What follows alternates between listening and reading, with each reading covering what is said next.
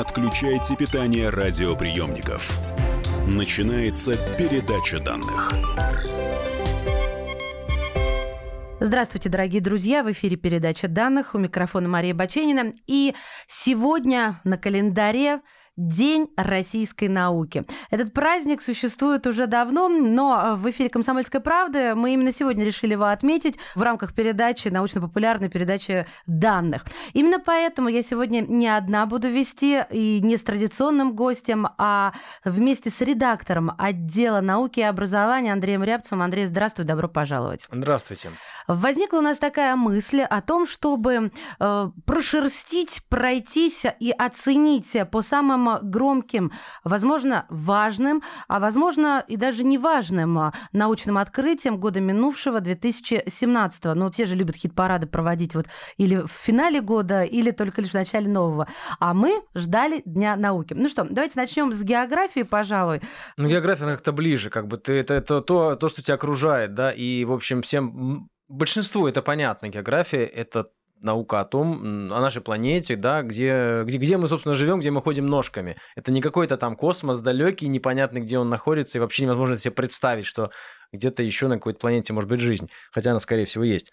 Ну да, Зеландию открыли, еще один материк. Он был раньше, очень давно, он отломился от Антарктиды где-то 130-85 миллионов лет назад. Тоже представить себе очень сложно это. Слушай, а как они это вообще вычисляют? То есть они спустились на глубину, взяли кусочек а, породы? Ну это не, ну да, спускаются, конечно, тоже, но сначала это все дело изучают э, там эхолотами, различной аппаратурой, которая потом дает возможность. Это тоже это большие данные, которые дают возможность потом нарисовать такую огромную одну большую картину.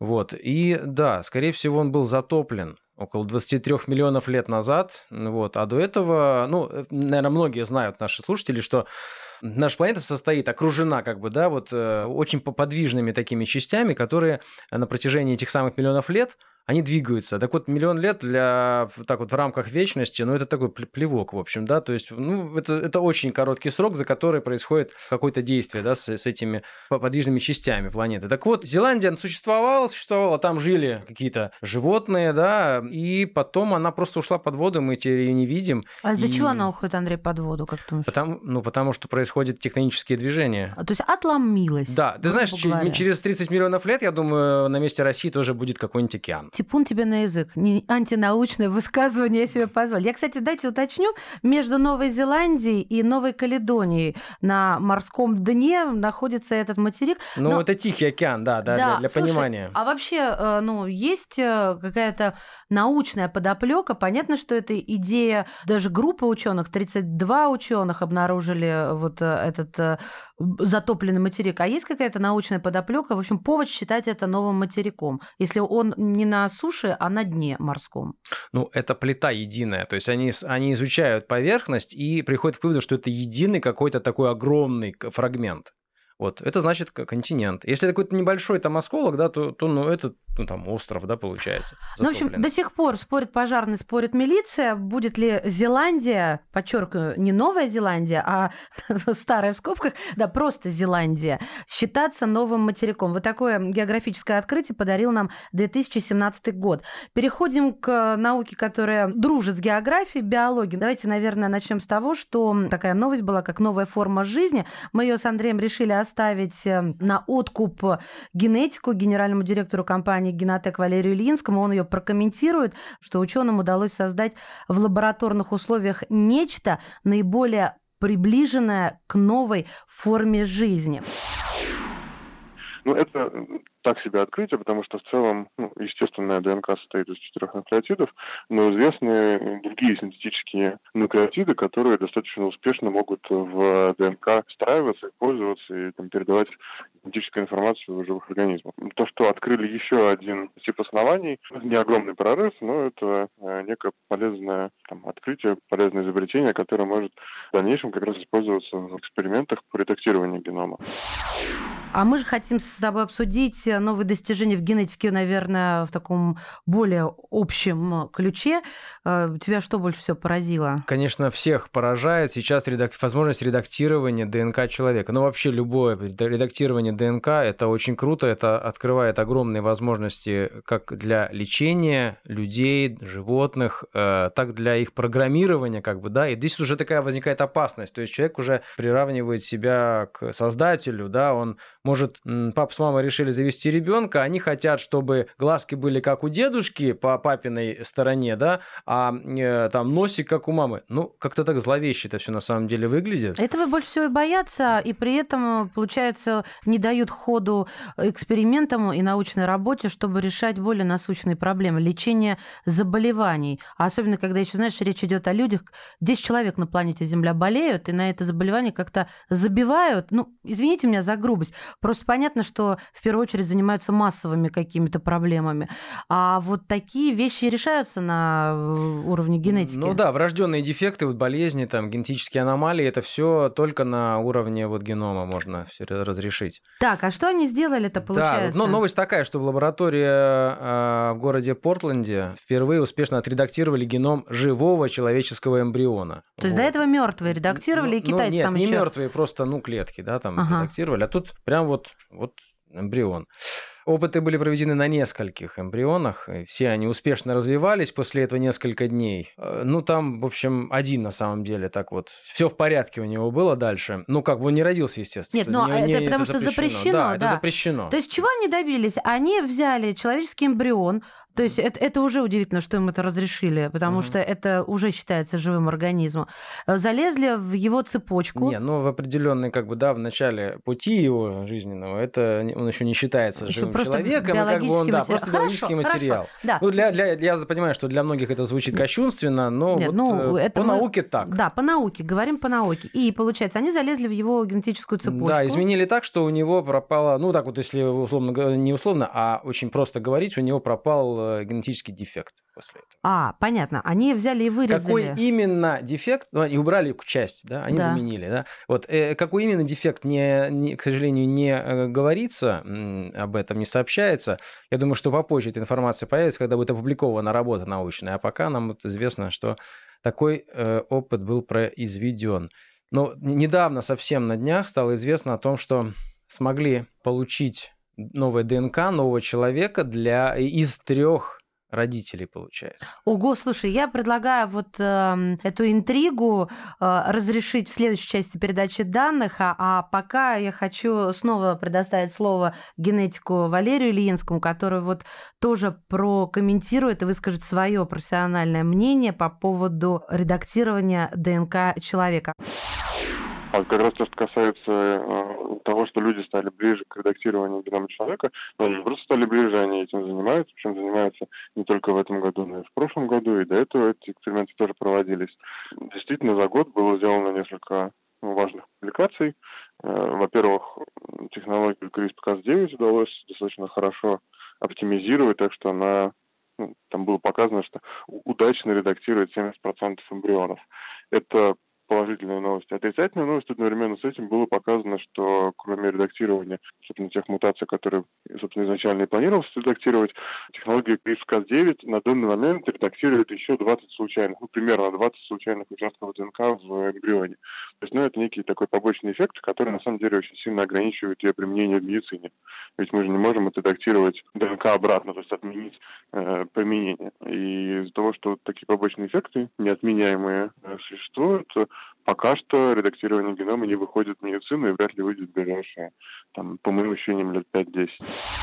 Мы вернемся в следующей части передачи данных э, в студии Марии Баченина и редактор отдела науки и образования Андрей Рябцев.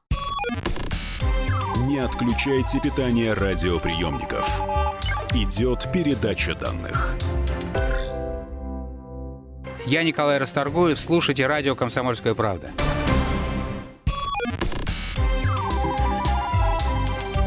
Не отключайте питание радиоприемников. Начинается передача данных.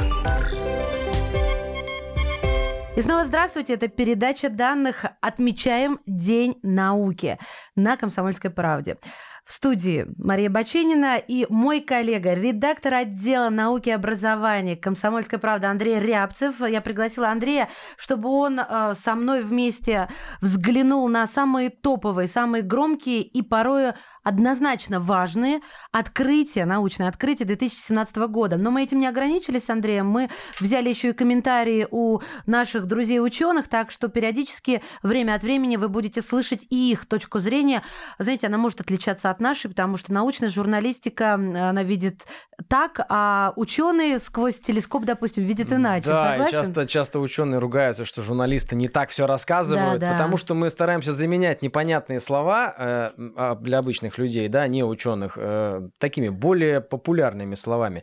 Конечно, иногда получаются неточности, вы уж извините нас за это, но мы стараемся как лучше. Но зато вы понятны. Да, ты остановился. а, Да, мы говорили об- о, генетике, и я хочу сказать, что вот э, совсем недавно, на, днях, разрешили в Британии впервые а, врачам одной из клиник на северо-востоке Англии создать детей из ДНК трех человек. А чтобы- зачем нам это нужно Ну, было? потому что были генетические заболевания э, у мам, да, вот, Да. и поэтому они не хотели здоровых себе детишек, и они согласились участвовать в этом эксперименте. Вот, э, в общем, участвуют три, представляете, да, то есть вот э, берется клетка, из нее ядро вытаскивается, вставляется другое ядро, а, оплодотворяется, и все, и вот он человек. А зачем ядро-то заменять? Погоди, вот, вот Ну, я там мама. все проблемы. У там, меня есть что- э, яйцеклетка, да, в яйцеклетке есть ядро. Ну, Да. так будем очень по-простому рубить. Да. А, и мое ядро негодное.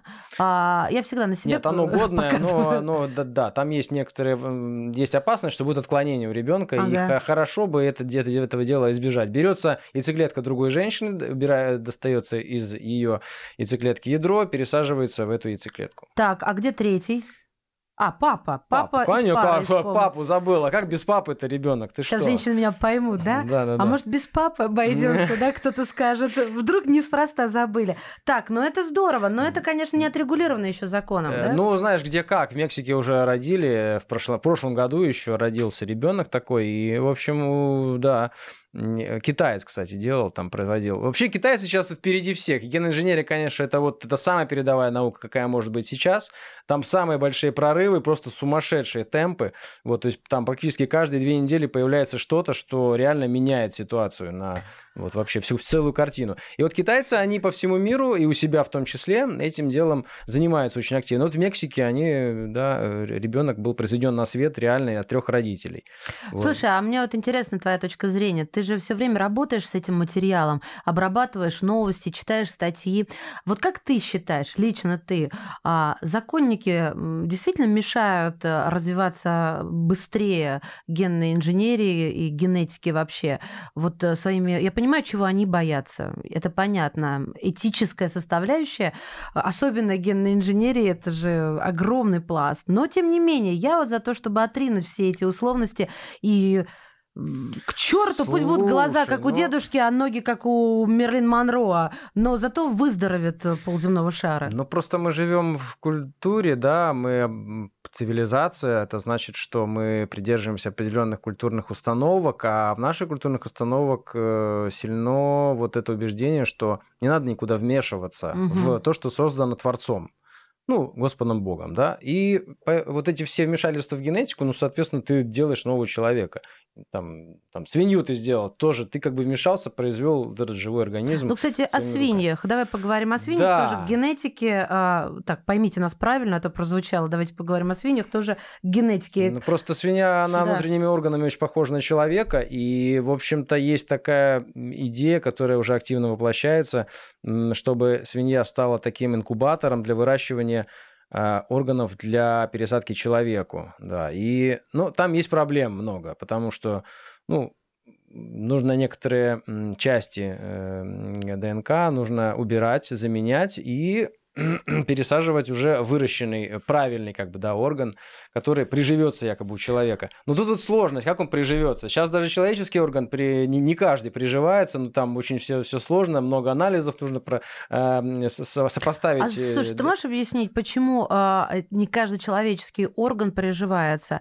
Вот это именно на генетическом уровне э, происходит, или же там масса всяческих разнообразных причин? Ну, конечно же, на генетическом. На То есть у- генетическом, у- каждый есть- организм уникален. Уникален, и нужно вмешаться в самое-самое вот, э, ну, ДНК нужно вмешаться. Хорошо. Тогда будет. Да, понятно. То есть э, мы еще на человеческом уровне это не э, решили это, эту проблему. Да. А тут получается у свиней возьмем, а у угу. них мало того, что не приживется, так у них еще какие-то свои вирусы, да, да встроенные. Да, которые тоже, конечно же, оставили след в их геноме, и, соответственно, нам это вообще неприемлемо. То есть, То есть это... смотрите, друзья мои, э, жила была свинья древняя, у нее там какие-то встроились вирусы в ее генетическую цепочку, да, а с ней, со свиньей они существуют нормально нормально, в общем-то. С нами мы не будем а, а, чувствовать себя прекрасно при пересадке вот такого, условно выражаясь, зараженного органа.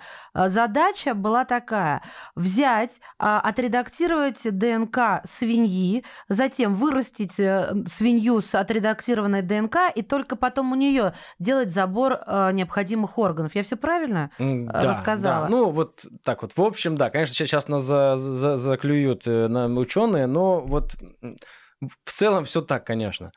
Вот, ну да, ну нужны правильные, как ты правильно сказала, органы. Ну, нужны а ты, правильные свиньи. Да, правильные органы у правильных свиней. А вот, кстати, по поводу э, критики вот законников, как ты их назвала, а представь, что будет, когда начнут пересаживать уже органы от свиньи. Что скажут мусульмане, например? А, я всегда, ну, если ты хочешь услышать мой ответ, я всегда ставлю себя на место не целой нации. Увы, я э, не, не имею возможности, но я не Господь Бог, чтобы за всю нацию попробовать даже представить. Я ставлю себя на место матери больного ребенка. И там мне уже все равно. А, да. Любой творец создал нас э, по образу и подобию своему. И вообще, мне кажется, в научно-популярной программе говорить о религии как-то неэтично по отношению к науке. Да, вот тогда нас точно будут осуждать. Друзья мои, но мы надеемся, что вот первый шаг сделан, и пересадка органов – это не только а, предмет этики, а этика – это тоже научная дисциплина. Это еще и, конечно, а, великий шаг в будущее. Я надеюсь, что все будет развиваться с нужными а, темпами и э, скоростями. У нас впереди историческая страничка. А, давай, наверное, проанонсируем, потому что времени вот в этой части передачи данных остается не так уж много. Великая пирамида Гизы. А, ученые обнаружили там секретный зал. А, каким образом они это сделали? Использовали новую технологию сканирования на основе высокоскоростных частиц и обнаружили в глубине тайную комнату, о которой раньше не знали. Мы можем сейчас послушать мнение ученого, а можем, так сказать, с тобой продолжить, а в конце понять, а что там египтолог наш э, дорогой э, Максим Александрович Лебедев высказался. Вот выбирай, как ты хочешь. Ну, давай, наверное, послушаем сразу. Давайте, давайте послушаем. А, итак, а, о э, пирамиде Гизи и о том, а, что там нового обнаружили ученые. Кандидат исторических наук, старший научный сотрудник Института востоковедения Российской Академии Наук, египтолог Максим Лебедев.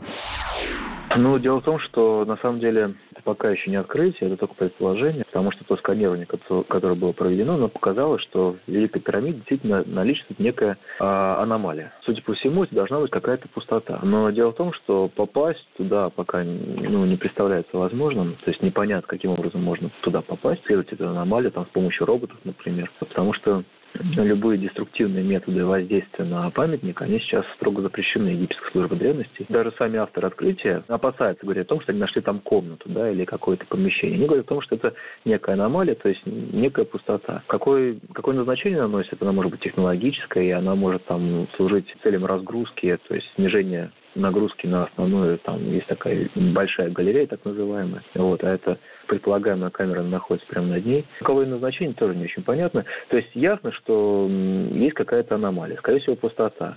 Возможно, комната. Ну, а дальше, дальше одни предположения. Как сам факт, это крайне интересно. Ну, вот, особенно как факт использования, естественно, научных методов в изучении египетских памятников. Но, с другой стороны, этот метод, который применяли международная группа исследователей, этот метод, он использовался и раньше в Египте, на других пирамидах, просто не давал любопытный результат. Не отключайте питание радиоприемников. Идет передача данных. Главное аналитическое шоу страны. Михаил Зинович Юрьев, Михаил Владимирович Леонтьев. И в команде Анатолия Кузичева замена. Вместо Анатолия играет Илья Савельев. Но все остальное будет прежним. Это главтема. Они знают, как надо. Мы несем свою миссию выработать и донести до народа и руководства мысль о том, как должно быть. Программа «Главтема» на радио «Комсомольская правда». Слушайте в прямом эфире каждый четверг с 20.00 по московскому времени.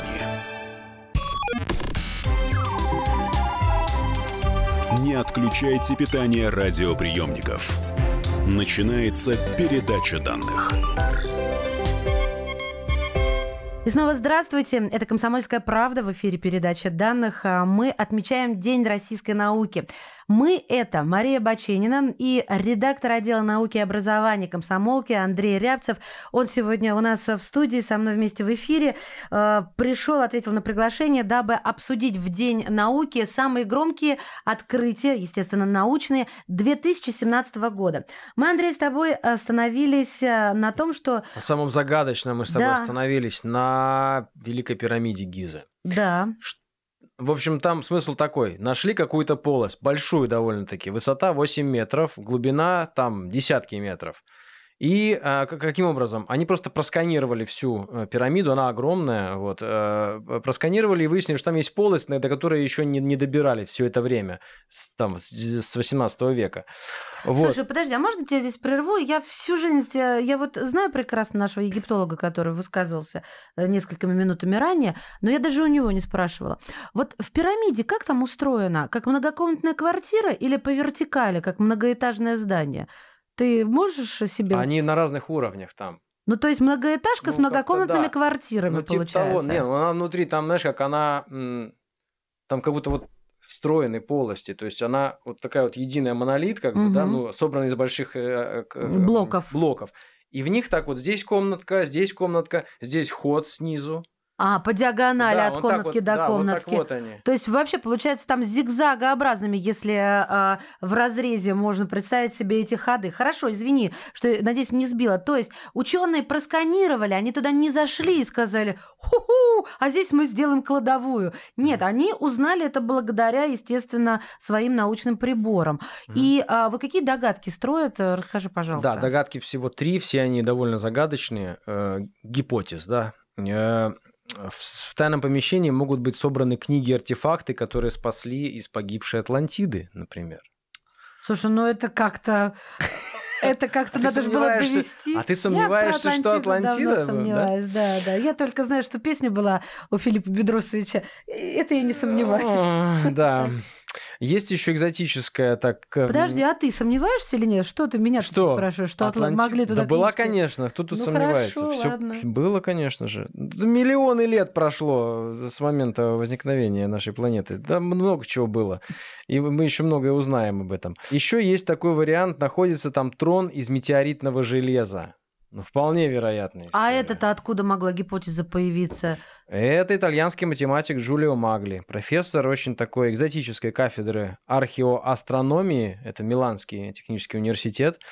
Вот. Но он считает, что так вот. Он говорит, что были погребальные традиции у древних египтян, и э, вот в текстах там, э, это дело указано, да, и этими текстами изобилуют стены пирамиды. То есть они там в этих вот стенах, в помещениях э, есть рисунки, надписи, да, Мгм. вот, э, с помощью которых вот э, можно сделать, Сделать все- всякие, выводы, всякие да? разные да, ги- гипотезы, в том числе самые, самые Нет, космические. хорошо, пусть будет трон, бог с ним. А Откуда взялось астероидное железо?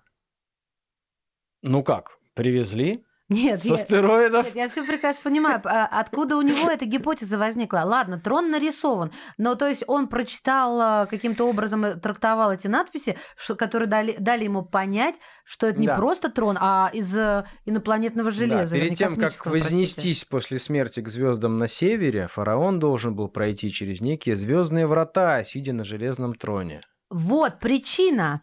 Вот она причина. То есть есть мотив, Мгм. А есть преступление, но тут не преступление, тут достаточно мотива. Чтобы попасть а, куда-то, куда нужно попасть фараону после смерти, нужен особый Трон. Да, так вот, на, на север, да, на север, на, ага. это как раз возле северных граней пирамиды находится. Слушай, ну все сходится. Вот Есть еще версия, а то мне уже нравится этот итальянец. Нет, хватит, достаточно. Достаточно. Хорошо, да. друзья мои, вы знаете, тут про Египет а, еще несколько мы вам подготовили новостей, а, но а, так как мы связывались с Максимом Лебедевым, с египтологом, он удивился, мол, ребят, нет, ну все здорово, и все ваши новости это тоже здорово, классно и прикольно прикольно даже. Фигню всякую обсуждает. Но он просто еще рассказал о том, что не попало в средства массовой информации, но очень э, заслуживает внимания по поводу м, открытия редкого детского некрополя там же в Гизе. Одна экспедиция работает в Гизе, и там был найден очень редкий детский некрополь. То есть в Гизе такой некрополь известен только еще один всего лишь. А, там компактные были детские погребения, причем с большим количеством украшений. Все эти погребения они датируются первым тысячелетием до нашей эры. И очень такая редкая находка. А с другой стороны, а, наши коллеги, тоже из Академии наук, они копали на памятнике Дейр-эль-Банат.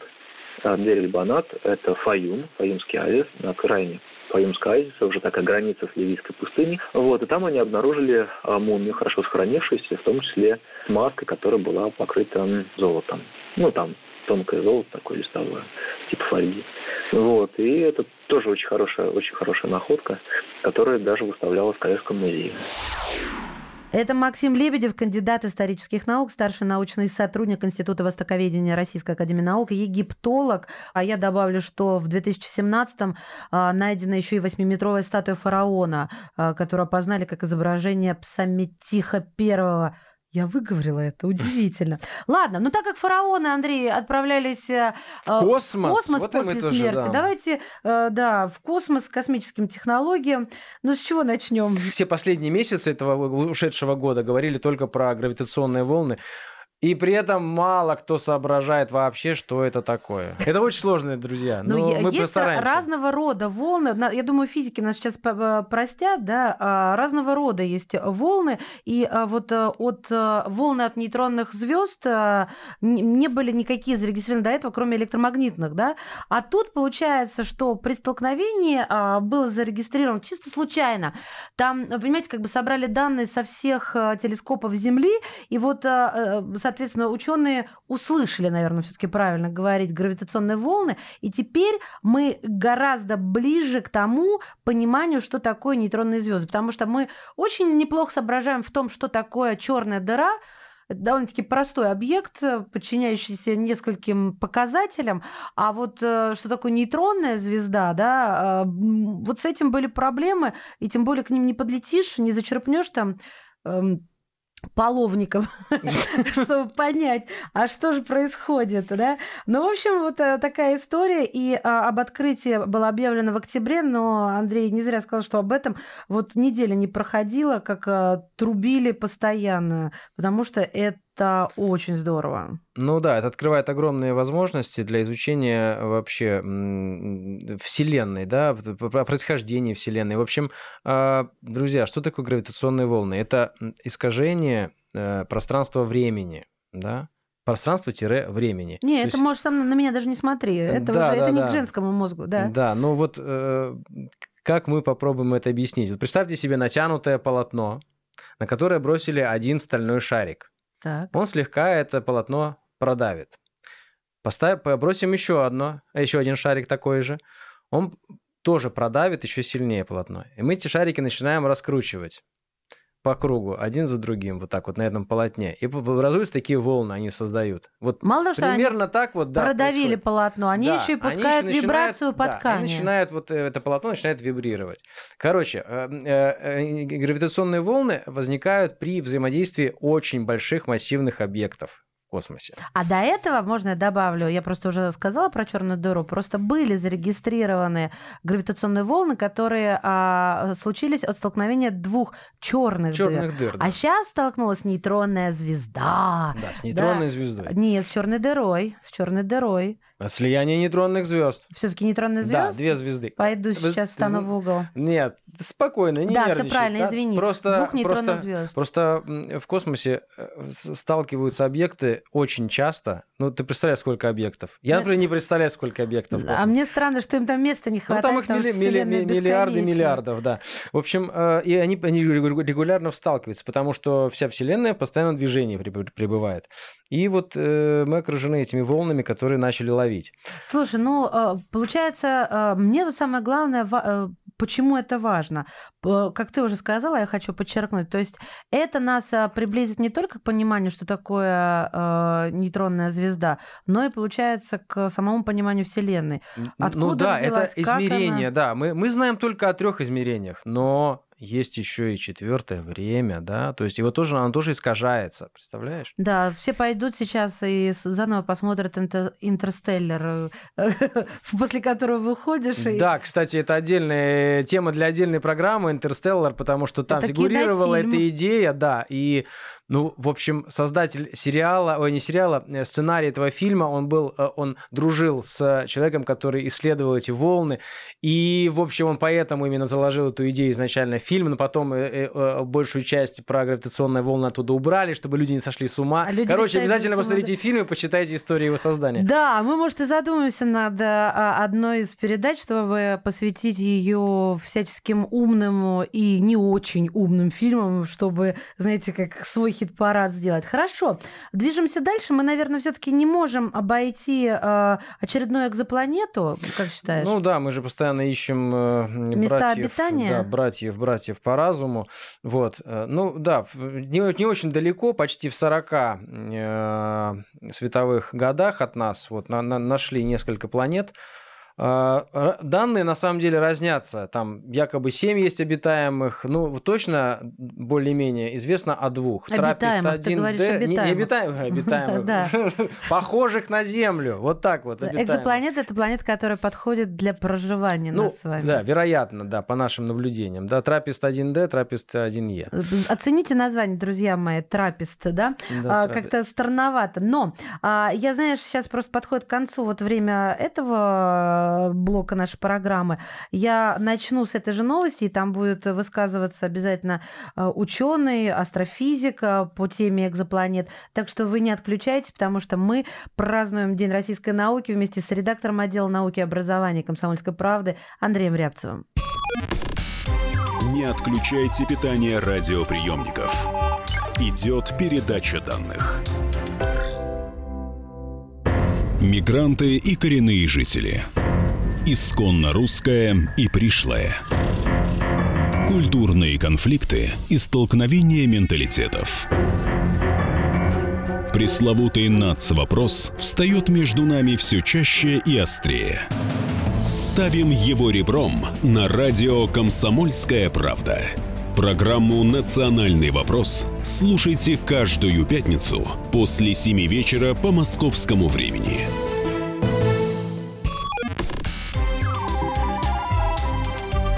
Отключайте питание радиоприемников.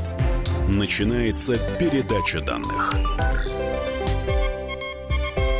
Это передача данных в эфире «Комсомольская правда». У микрофона Мария Баченина. Напротив меня мой коллега по издательскому дому «Комсомольская правда», редактор отдела и науки и образования Андрей Рябцев. Видишь, как я говорю, и науки, и образования. Видимо, еще И что-то... технологии, в общем, там много чего. да. Мы сейчас, э, отмечая День российской науки, обсуждаем достижения мировой науки 2017 года. Говорим не только между, между собой, мы, конечно, берем еще э, мнение, просим высказаться видных ученых. И вот э, прошлую часть программы закончили про открытие нескольких экзопланет. По этому поводу, естественно, э, мы позвонили астрофизику, заведующему отделом физики и эволюции звезд Института астрономии Российской Академии Наук э, Дмитрию Вибе. Вот что он сказал по поводу открытия новых экзопланет.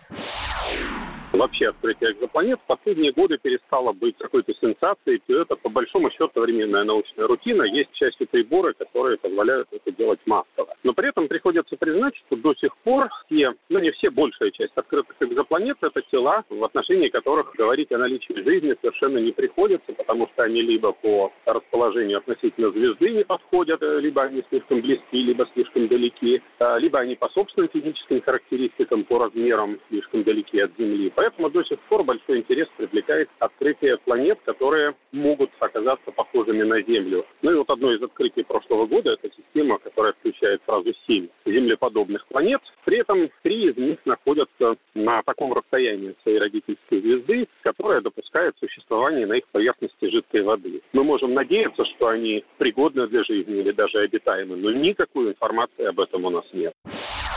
Астрофизик Дмитрий Вибе по поводу экзопланет, ну, не очень так скажем, восторженно, в отличие от нас. Мы-то все думаем, на наш век хватит, мы куда-то улетим.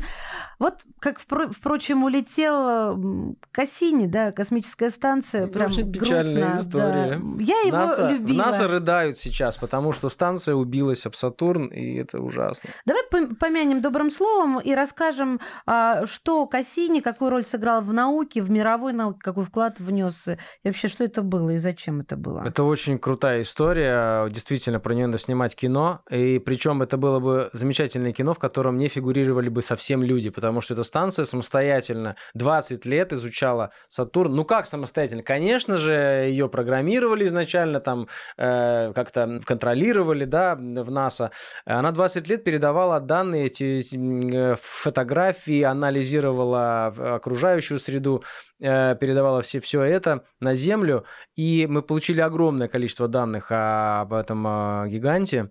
Вот. И самое интересное, что Кассини, Кассини это, ну, это, это, это, это, ну, спутник. Да, это название, ну, космическая станция, спутник, вы понимаете, это аппарат еще да, его называют. Это аппарат. Да, чтобы с кучей фотоаппаратов. Да, да. В общем, чтобы вы понимали э, вот, разнообразие вариантов. Э, на Сатурн сесть невозможно.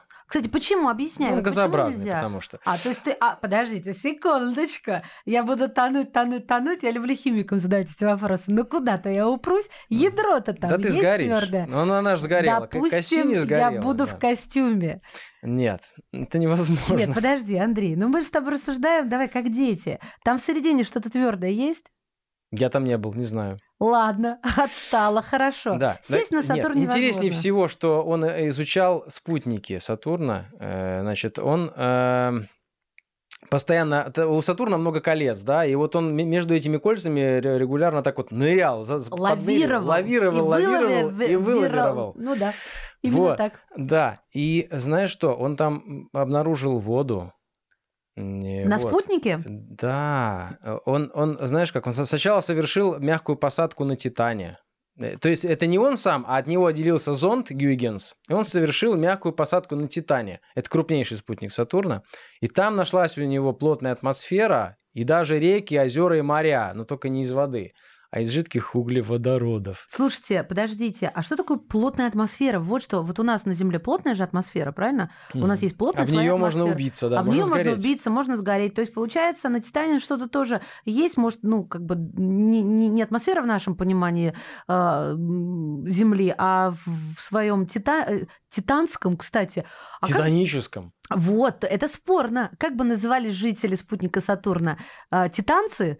Скажи что-нибудь по-титански. Титанчане? Скажи что-нибудь по-титански. Не знаю, мы... В общем, спасибо Кассини, который действительно много нового нам дал знать о планете Сатурн и, главное, о его многочисленных спутниках и о его кольцах, потому что это удивительная планета, которая является, ну, одной из самых красивых и, и действительно загадочных. Да, посмотрите фотографии представить. обязательно на сайте НАСА, их очень много, они прекрасные. Хорошо, космос так космос, сказали мы, отправились в компанию SpaceX э, вместе вместе с Андреем э, рассматривать потому, вот то, что творит Илон Маск, потому что он каждый божий день буквально снабжает средства массовой Это информации человек пиар. новостями. Да, Но такой при этом, железный э, человек. Но, при этом, настоящий, из- из- изобретая ручные огнеметы, он не забывает о том, что, в общем-то, цель у него заявлена такая, мега. Накануне произошли испытания Falcon Heavy. Это ракета, состоящая из трех Фальконов 9, и это тяжелая ракета, которая позволит доставлять на орбиту огромные здоровенные грузы и строить там станцию. В общем, Подожди, вот тут очень интересно. А, Мы знаем, что самая большая проблема полета в космос это отрыв от Земли. И а, огромное количество энергии должно быть. э, Быть. И Да, точка. да. А вот как он такую тяжелую и зачем? Он сделал по принципу конструктора. Взял три одинаковых ракеты Falcon 9, которые сейчас постоянно, регулярно уже как бы вот штатно они доставляют грузы коммерческие, да, Мгм. доставляют на орбиту. А, И он взял три таких ракеты, и, соответственно, грузоподъемность у них увеличилась. Она увеличилась, причем она же увеличивается не, ну, да, в три раза, может быть, чуть-чуть там какой-нибудь Ну, зазор остается, да, да, да, хорошо. да, с погрешностью небольшой, ну, получается, в три раза мощнее. И сейчас, Мгм. кстати, э, на- нам тоже России необходимо, и, по-моему, дан старт уже проектированию сверхтяжелой ракеты, которая будет как бы вот эм, э, такой альтернативой э, Хэви и прочим остальным ракетам. А, то есть у нас есть возможность Да, составить ну, конкуренцию. Есть, конечно, возможность, желание есть, а вот, э, ну да, с возможностями А тоже нет, иногда но вы сложность. держитесь. Не-не-не, да и деньги найдутся, конечно. Просто, ну, это довольно такая сложная вещь, и угнаться за коммерческой структурой, которая это клепает каждый, может запускать там каждый Слушайте, месяц эти, друзья эти мои, вот чтобы вы понимали, а, что такое, что, что мы имеем в виду, говоря запускать каждый месяц. Он э, хочет сделать так: а, на Луну по приколу. Вот я хочу полететь на Луну завтра. На Марс у него у нее миссия Марс, Марс. Нет, и- я, я начинаю с меньшего. А Илон Маск, а, он хочет запускать на Луну, как съездить на деревню дедушки, к дедушке. А на Марс вот он в ближайшее время собирается отправить на орбиту Марса, чтобы спи- испытать, я так полагаю, вот э, грузоподъемность с одной стороны, а может еще что-то, свой красный автомобиль, который будет, ну, естественно, Теслу, в- Теслу, да, внутри ракеты, да, который будет летать по орбите Марса, и пока хватит там а, подзарядки аккумуляторов, будет и даже, говорят, играть Space Oddity, да, вот, вот, понимаете, да, вот такие у него закидоны. Очень красиво, да. Но это все, скорее всего, пиар-история, никакую машину туда не отправит, хотя он может. А да ему пофигу, он, Ну, понимаешь, он да. экономит по 18 миллионов долларов с каждого запуска, потому что главное, что он изобрел, это многоразовые ракетные... Нет, на самом деле все не, не совсем так просто, как вот ты сейчас сказала, потому Скажи что у них сложнее. огромные, огромные они убытки несут, на самом Мгм. деле. Вот, э, э, несмотря на то, что и зарабатывают Так за что мы ему слабо. спасибо должны сказать, мировая За то, что он такой вот э, революционер, да, то есть он, он плюет на все и делает, как, э, как ему хочется, и делает довольно быстро, да, и Мгм.